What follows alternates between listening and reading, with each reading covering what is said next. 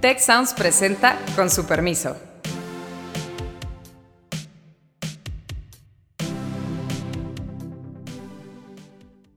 Con su permiso, yo soy Carlos Elizondo y hoy vamos a platicar sobre la política exterior de México, sobre todo ahora el ex canciller se ha decidido a moverse a otro lado a buscar la presidencia de la República. El liderazgo que el presidente del observador dijo que iba a tener sobre América Latina lo ha ido perdiendo por inacción sobre todo y también por la reaparición de Lula en el escenario eh, mundial y latinoamericano cómo va a ser el personal que se encargará de esa relación con los Estados Unidos. Lo que sí es importante y sigue siendo importante es el son temas como por ejemplo el tema migratorio. Y nos acompañan como en todos estos podcasts Azucena Rojas y Beata Boina. Ya tenemos una propuesta de secretaria de Relaciones Exteriores, la muy eh, bien conocida y con una gran experiencia Alicia Bárcena, hoy nuestra embajadora en Chile y quien fuera secretaria general de la CEPAL por muchos, muchos años. Se dice que era la candidata original del observador para ese puesto, pero que ella no podía renunciar a la tarea que encabezaba. Pero bueno, tiene que pasar primero el Senado, como quizás sepan, no es una cosa automática, tiene que ser ratificado por el Senado de la República. Pero un poco lo que querría platicar con ustedes es cuáles son los retos que enfrenta la futura secretaria, tras cuatro años de un canciller que hizo muchas cosas, pero también se dedicaba a muchas otras, con un presidente que se ha rehusado a jugar el papel que se esperaría de un presidente como el mexicano. No ha ido una sola de las reuniones importantes a las que México es invitado. De hecho, ya la última vez ni nos invitaron, el último G20 ya nos corrieron la cortesía. Beata, tú fuiste embajadora escribiste, ya se ha estado comentando mucho la reciente visita de la encargada de la política exterior en la Unión Europea. Tuvo una reunión ella con el presidente López Obrador que salió bastante bien por lo que podría reflejarse en los medios. ¿Tú qué opinas del reto? Empecemos, si quieres, con Europa, que parecería que está bien encausado. Eh, sí, pues yo creo que retos hay, hay muchos, obviamente, y solo un año para enfrentarlos.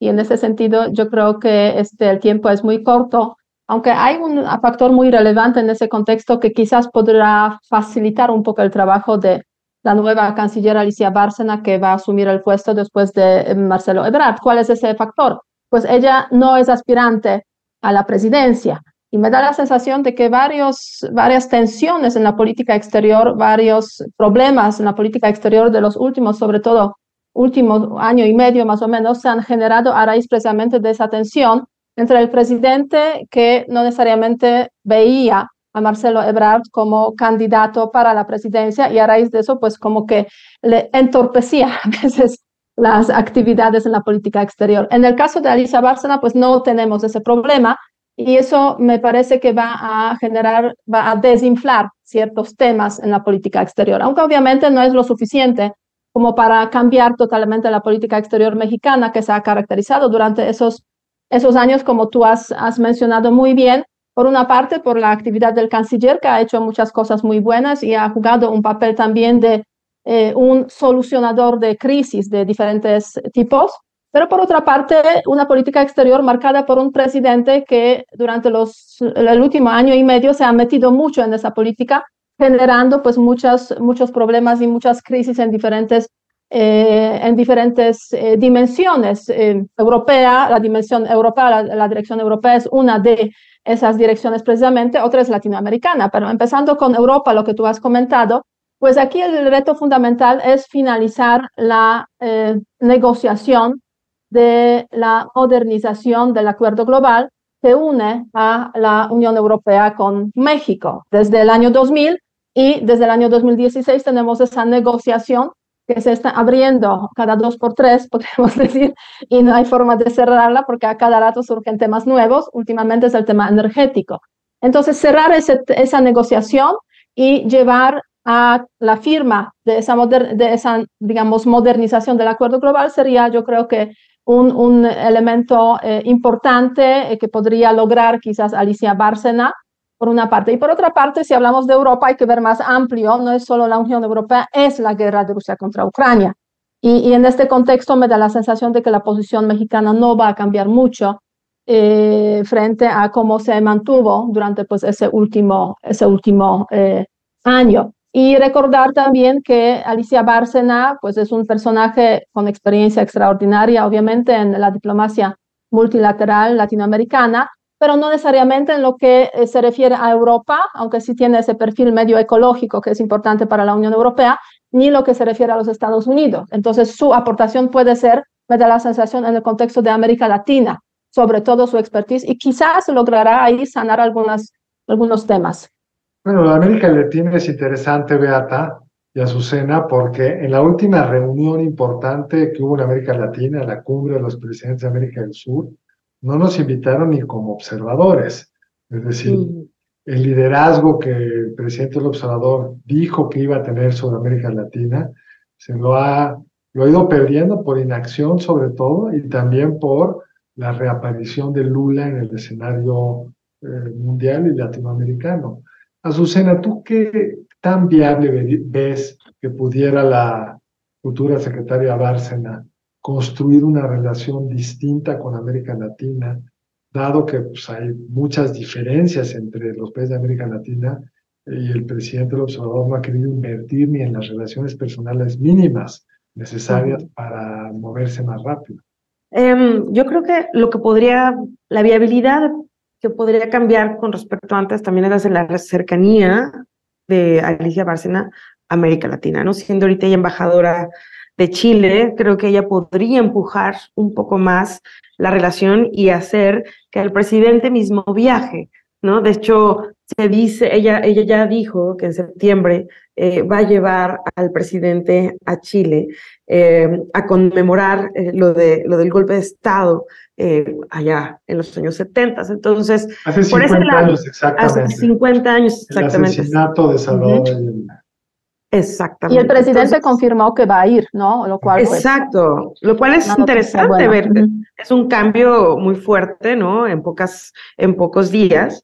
Eh, y creo que puede hablarnos de algo que se haga, como bien decía Beata, de manera pronta y expedita. Creo que no va a cambiar tanto esto como un cambio radical en general de qué fue la política exterior de México en estos eh, cinco años, pero al menos se puede acercar y tratar de componer algo la cosa. Ahora, en temas que yo no sé si se va a lograr, es esta injerencia tan grande que quería tener el presidente López Obrador, en, por ejemplo, temas de política pública, temas de programas sociales, temas de financiamiento. Creo que ahí no, pues no les va a dar para convencer a estos organismos internacionales de, de, pues de, dar. Eh, no, no les va a dar, entre otras pues cosas, decía Beata, ya se acabó el sexenio lo que puedes hacer es amarrar cosas, pero no puedes, nadie te va a creer que vas a iniciar un programa nuevo. Una cosa que yo me pregunto es em, si Alicia eh, Bárcena, con una, eh, eh, su personaje es tan fuerte y ha hecho tanto, que si le hace justicia estar solo un año en, en la Secretaría de Relaciones Exteriores. Es una buena pregunta, pero pues ella decidió que sí. Claro, pues sí, nada más que se me hace que se va a quedar corto. Seguramente le quedar corto. Los secretarios de fin sexenio siempre le apuestan a hacer tan buen trabajo que su sucesor, su sucesor del presidente, los vaya a nombrar. Habrá que ver. Pero Beata, tú mencionaste en tu, en tu primer intervención algo que me parece muy importante, ahondaría un poco en ello. No solo es que no tiene, hasta donde sabemos, una red de relaciones importante con Estados Unidos, sino que incluso se mencionó que cuando se liberó la posición del presidente del BID, Estados Unidos tenía interés, le tocaba en algún sentido a México, tuvimos esa posición hace muchos, muchos años, y cuando México propuso la candidatura de la todavía, o estaba por salir, secretaria general de la CEPAL, no fue bien visto por Estados Unidos, fue una retórica pues anti-Estados Unidos y una serie de programas que hizo en la CEPAL que no eran bien vistos por Estados Unidos el gran ancla en la relación México-Estados Unidos había sido Marcelo Ebrard, con su enorme capacidad personal de abrirse espacios, conectar, explicar lo que el presidente hacía. Ese papel, ¿cómo te lo imaginas lo pueda jugar eh, la futura secretaria Bárcena? Mira, sí, efectivamente, en los círculos de los estadounidenses, pues es una, eh, un personaje, sobre todo cuando, pues, con esa propuesta de ser eh, jefa del Banco Interamericano de Desarrollo, pues que ha generado críticas, ¿no? Ahora bien, la posición de la canciller, pues es bastante distinta en ese contexto, y yo creo que los Estados Unidos, pues van a ser muy pragmáticos en ese sentido, de, pues, este, aquí está la canciller y vamos a eh, tratar los temas que son relevantes para la relación bilateral con la canciller. Además, yo creo que hay que añadir a eso un punto adicional. En los últimos tiempos, en los últimos meses, último año y medio, el presidente directamente se involucró en las relaciones bilaterales con los Estados Unidos, incluso podríamos decir casi presidiendo las reuniones con los secretarios este, sea de transporte, representante de, eh, de temas de seguridad eh, de los Estados Unidos, ¿no? O sea, como que se apropió, se adueñó de esa relación en muchos ámbitos, eh, marginalizando prácticamente totalmente a Marcelo Ebrard y como que dándonos a entender de que la política exterior con los Estados Unidos se puede hacer sin el canciller, ¿no? Eso pasó durante las últimas, digamos, últimos meses. Vamos a ver si ocurrirá lo mismo con la canciller, que quizás no va a estar digamos, tan dispuesta a meterse en los temas de los Estados Unidos o quizás el presidente pues le dejará totalmente este campo y podrá en ese contexto pues introducir su propio elemento, digamos, de, eh, de, eh, en la política exterior con los Estados Unidos. Y en ese sentido, a mí me interesaría mucho ver cómo va a ser el personal que se encargará de esa relación con los Estados Unidos. Porque durante la, eh, durante, mm, digamos, la etapa de Marcelo Obrador, pues no tuvimos ni subsecretario, ¿no? O sea, una posición que se fue canceló eliminada. La se canceló la subsecretaría de América Exact, Exactamente. Entonces hay jefe de unidad, este Roberto Velasco, eh, que pues fue, es la segunda persona después del canciller en temas de América eh, del Norte. Lo hizo muy bien, se tejió muy bien redes. Y estaba nombrado. Así es, que podría ser funcionó, sí, Mm, o sea, funcionó bien, pero la verdad es que yo creo que con la llegada de la nueva canciller, pues pueden introducir ciertos cambios eh, de carácter pues estructural en la Cancillería también para que es una gran pregunta, Beata, porque estructural implica romper la regla de disminución de las subsecretarías. Tendría que convencer al presidente y requiere un cambio en la ley orgánica de la administración. Sí, es cierto, pero también está complicado para el poco tiempo que queda.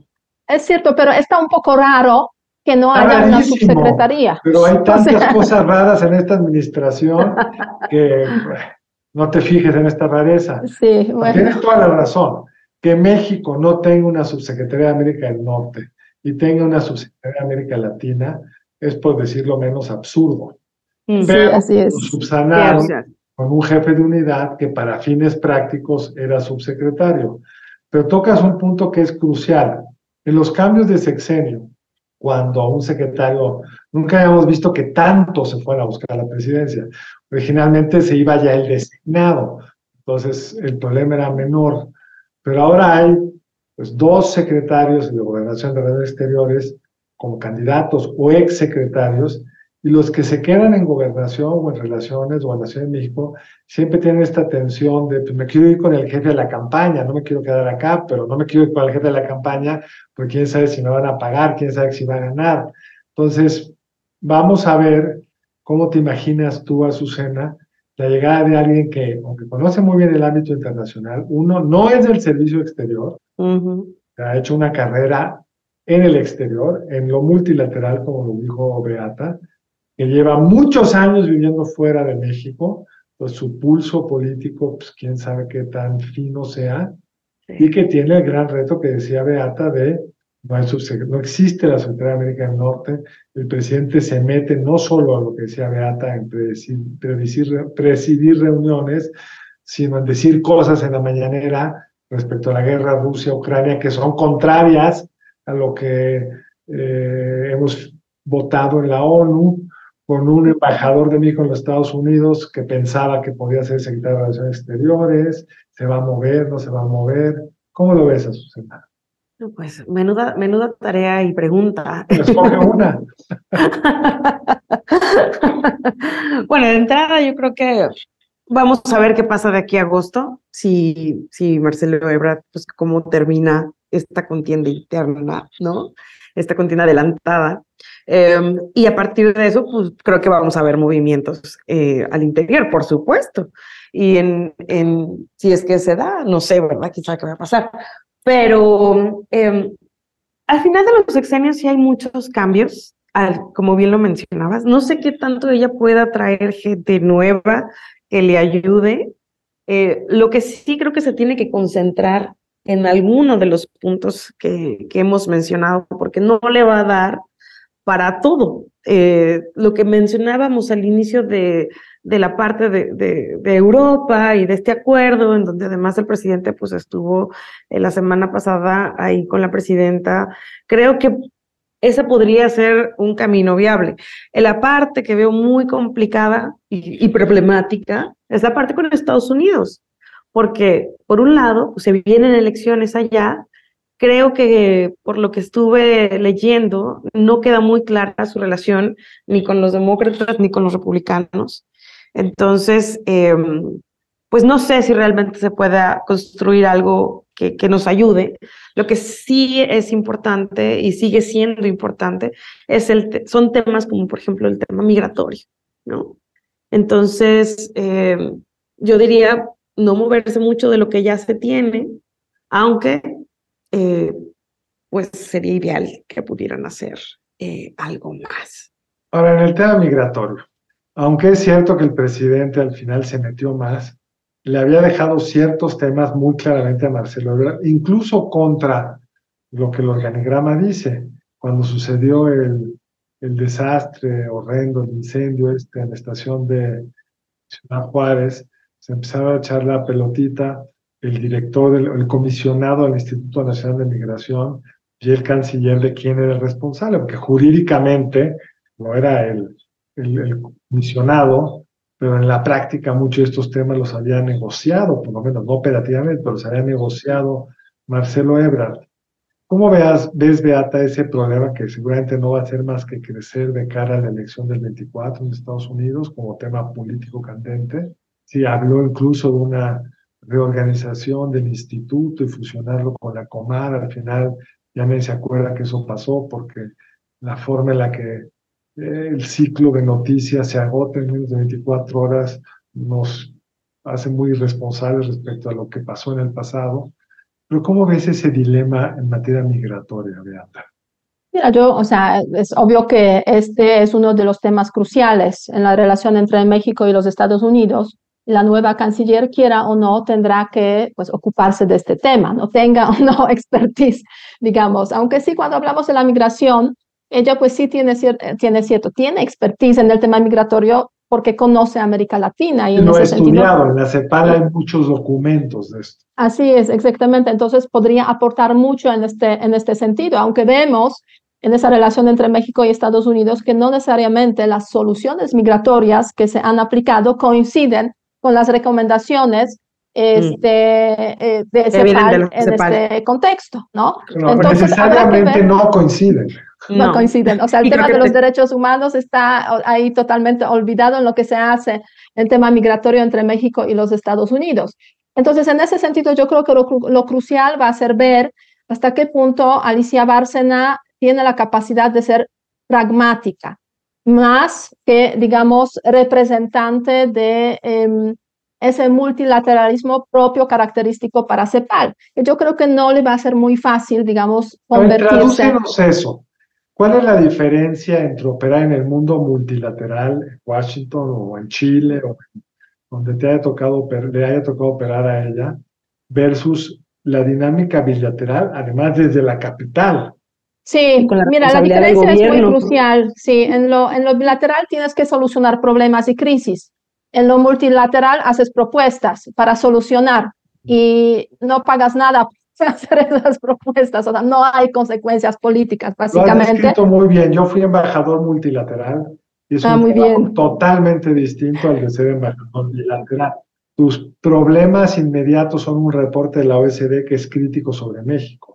Bien, le puede molestar al secretario en cuestión, pero nada cambia demasiado. Mientras que una crisis migratoria cambia un problema inmediato. Y ese es, yo creo que un muy, muy buen tema, ¿cómo va alguien que no está acostumbrado a la realidad de la cancha, aprender a jugar el fútbol en la cancha, no en el pizarrón? Así es, y, y en ese sentido yo creo que las primeras semanas, o sea, ella va a asumir el, el cargo, creo que 23 primeras semanas, meses ya sería mucho, pero primeras semanas, bueno, son semanas de vacaciones también en el mundo. entonces, le va a ayudar. tiene que aprobarlo el Senado. Hoy tuve una entrevista con el presidente de la Jucopo y tiene que pasar por mayoría de dos tercios en el Senado. Sí, pero eso no creo que sea, sabes, tanto el problema, porque la verdad es que es una, digamos, es un perfil con reconocimiento internacional. No, no, el problema es que el Senado trae una grilla. Yo te apruebo a tu canciller si tú me apruebas unos comisionados del INAI. Bueno, sí, eso puede ser. Oigan, porque, a ver, pero ahí, ahí me gustaría poner un punto, porque justamente esto ya pasó, que lleva una semana y hace una semana decían que esto iba a pasar, en, o sea, que en 10 días ella ya iba a tomar la oficina y iba a estar. 23. Y no ha pasado. Y sí, sí tienes razón ahí, un punto, Carlos. Yo también me quedé pensando, bueno, ¿y por qué no, no ha empezado ya a ejercer en su oficina? Eh, pues puede que ahí haya algo de fondo. Y tiene que ver también con esta parte ya operativa, ¿no? Y de, ¿Ya de la... la embajada, ¿alguien sabe?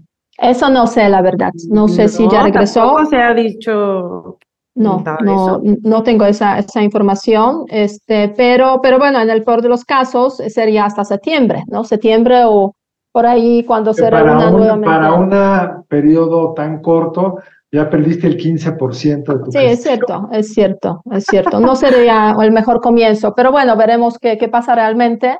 Este, y, y, efectivamente lo que tú comentas, Carlos, este, el nombramiento tiene que haber aprobación del Senado, es crucial y puede haber algunos, pues por ahí juegos para la mayoría calificada No es tan fácil. La mayoría calificada no Hoy me dijo Eduardo Ramírez, sale en el programa que tenemos en el 40, nos dijo al aire que se está buscando una negociación con la oposición en torno a este nombramiento, esta aprobación, con las de pendientes del INAI. Y sabemos que no es una cosa fácil en la fracción misma de Morena, que hay opiniones distintas. Entonces, no creo que sea un reto menor.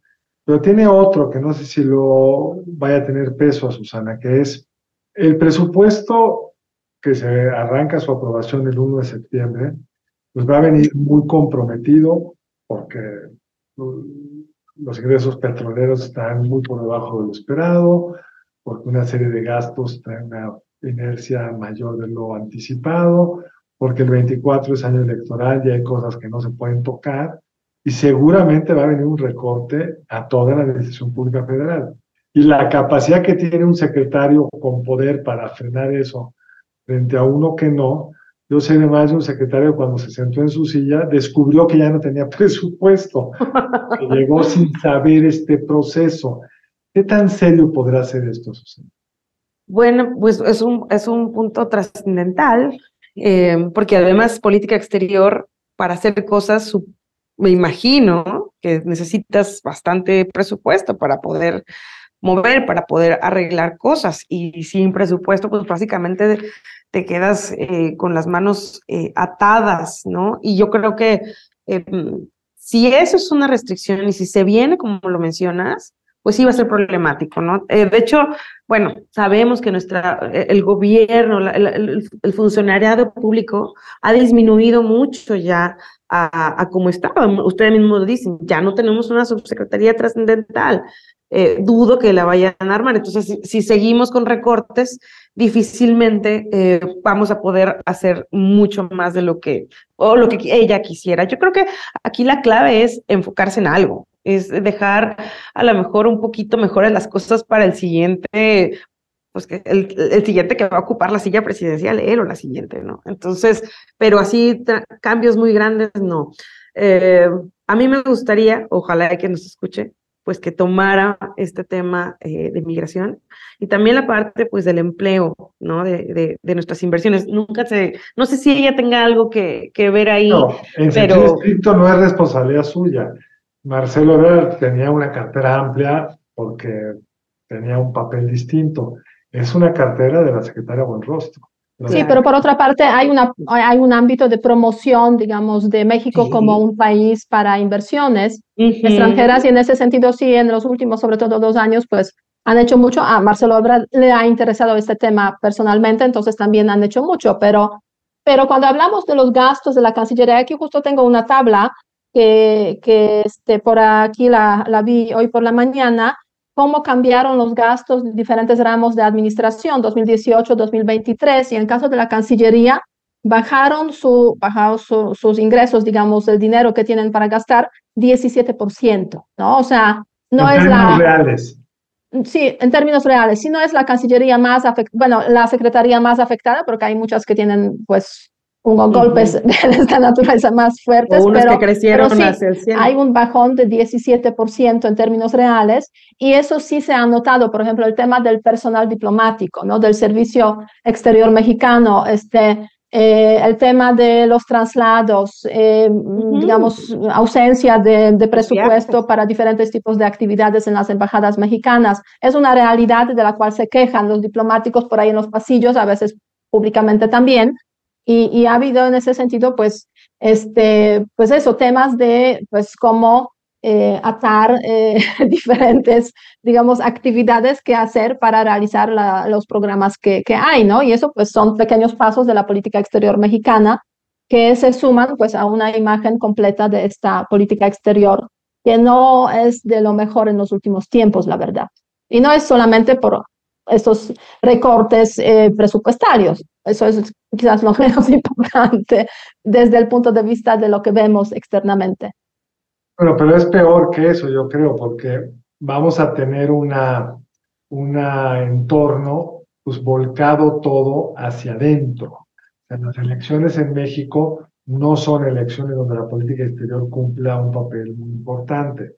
Puede haber problemas no anticipables con Estados Unidos.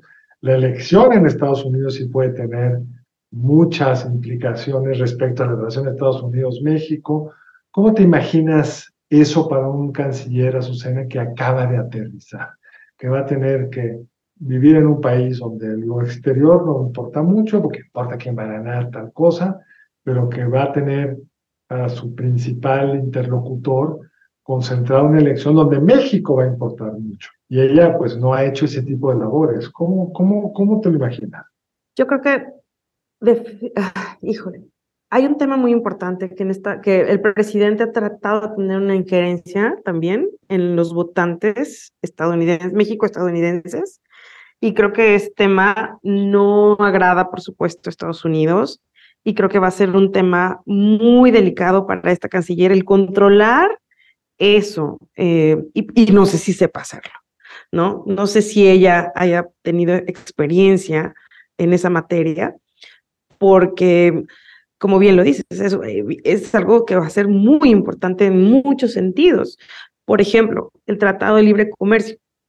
¿Cómo con México Estados Unidos, Canadá?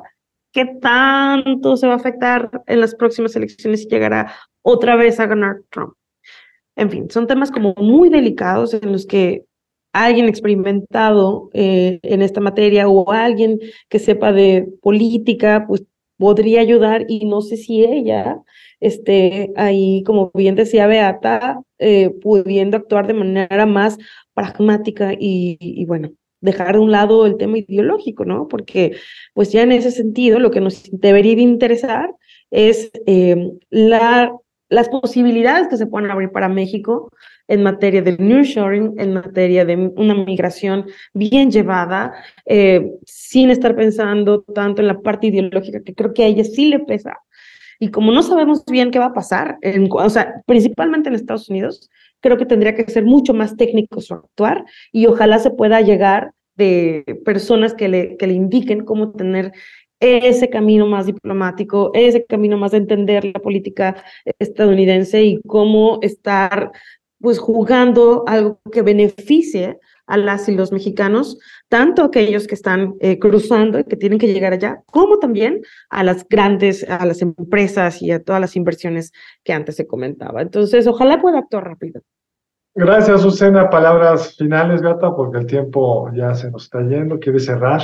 Solamente añadir quizás que eh, lo multilateral no necesariamente te enseña cómo solucionar las cosas, pero sí te enseña cómo comportarte de forma diplomática.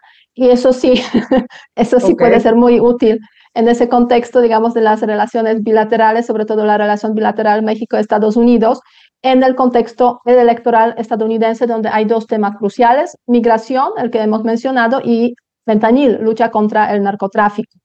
Eh, y pues yo espero que su experiencia diplomática en lo multilateral al menos podrá suavizar algunos choques que podrían surgir en el contexto este, electoral mexicano-estadounidense. Pues Azucena Beata, muchas gracias. Y sobre todo a ustedes que nos escucharon, muchísimas gracias. Síganos en este su podcast favorito. Nos pueden seguir en Twitter en at Ciencias Sociales Tech. Y nos escuchamos la semana entrante acá Con su permiso. Si quieres conocer más sobre el comercio y los negocios, te invitamos a escuchar Territorio Negocios. La experiencia del cliente o del usuario es cada vez más importante. El podcast en el que hablamos sobre las nuevas tendencias de innovación, emprendimiento, finanzas y liderazgo en México y en el mundo. Escúchalo en Spotify, Apple Podcast y Google Podcast. Muchas gracias al equipo del Tecnológico de Monterrey y de Tech Sounds. Productora ejecutiva, Lisbeth Siller. Productoras de Con su permiso, Stephanie Cisneros y Eva Obano. Diseño, Lisette Rodarte. Analíticos y alianzas, Lilia Martínez. Postproducción, Max Pérez y Marcelo Segura. Les invitamos a escuchar el siguiente episodio de Con su permiso y el resto de programas de Tech Sounds en los canales de su preferencia.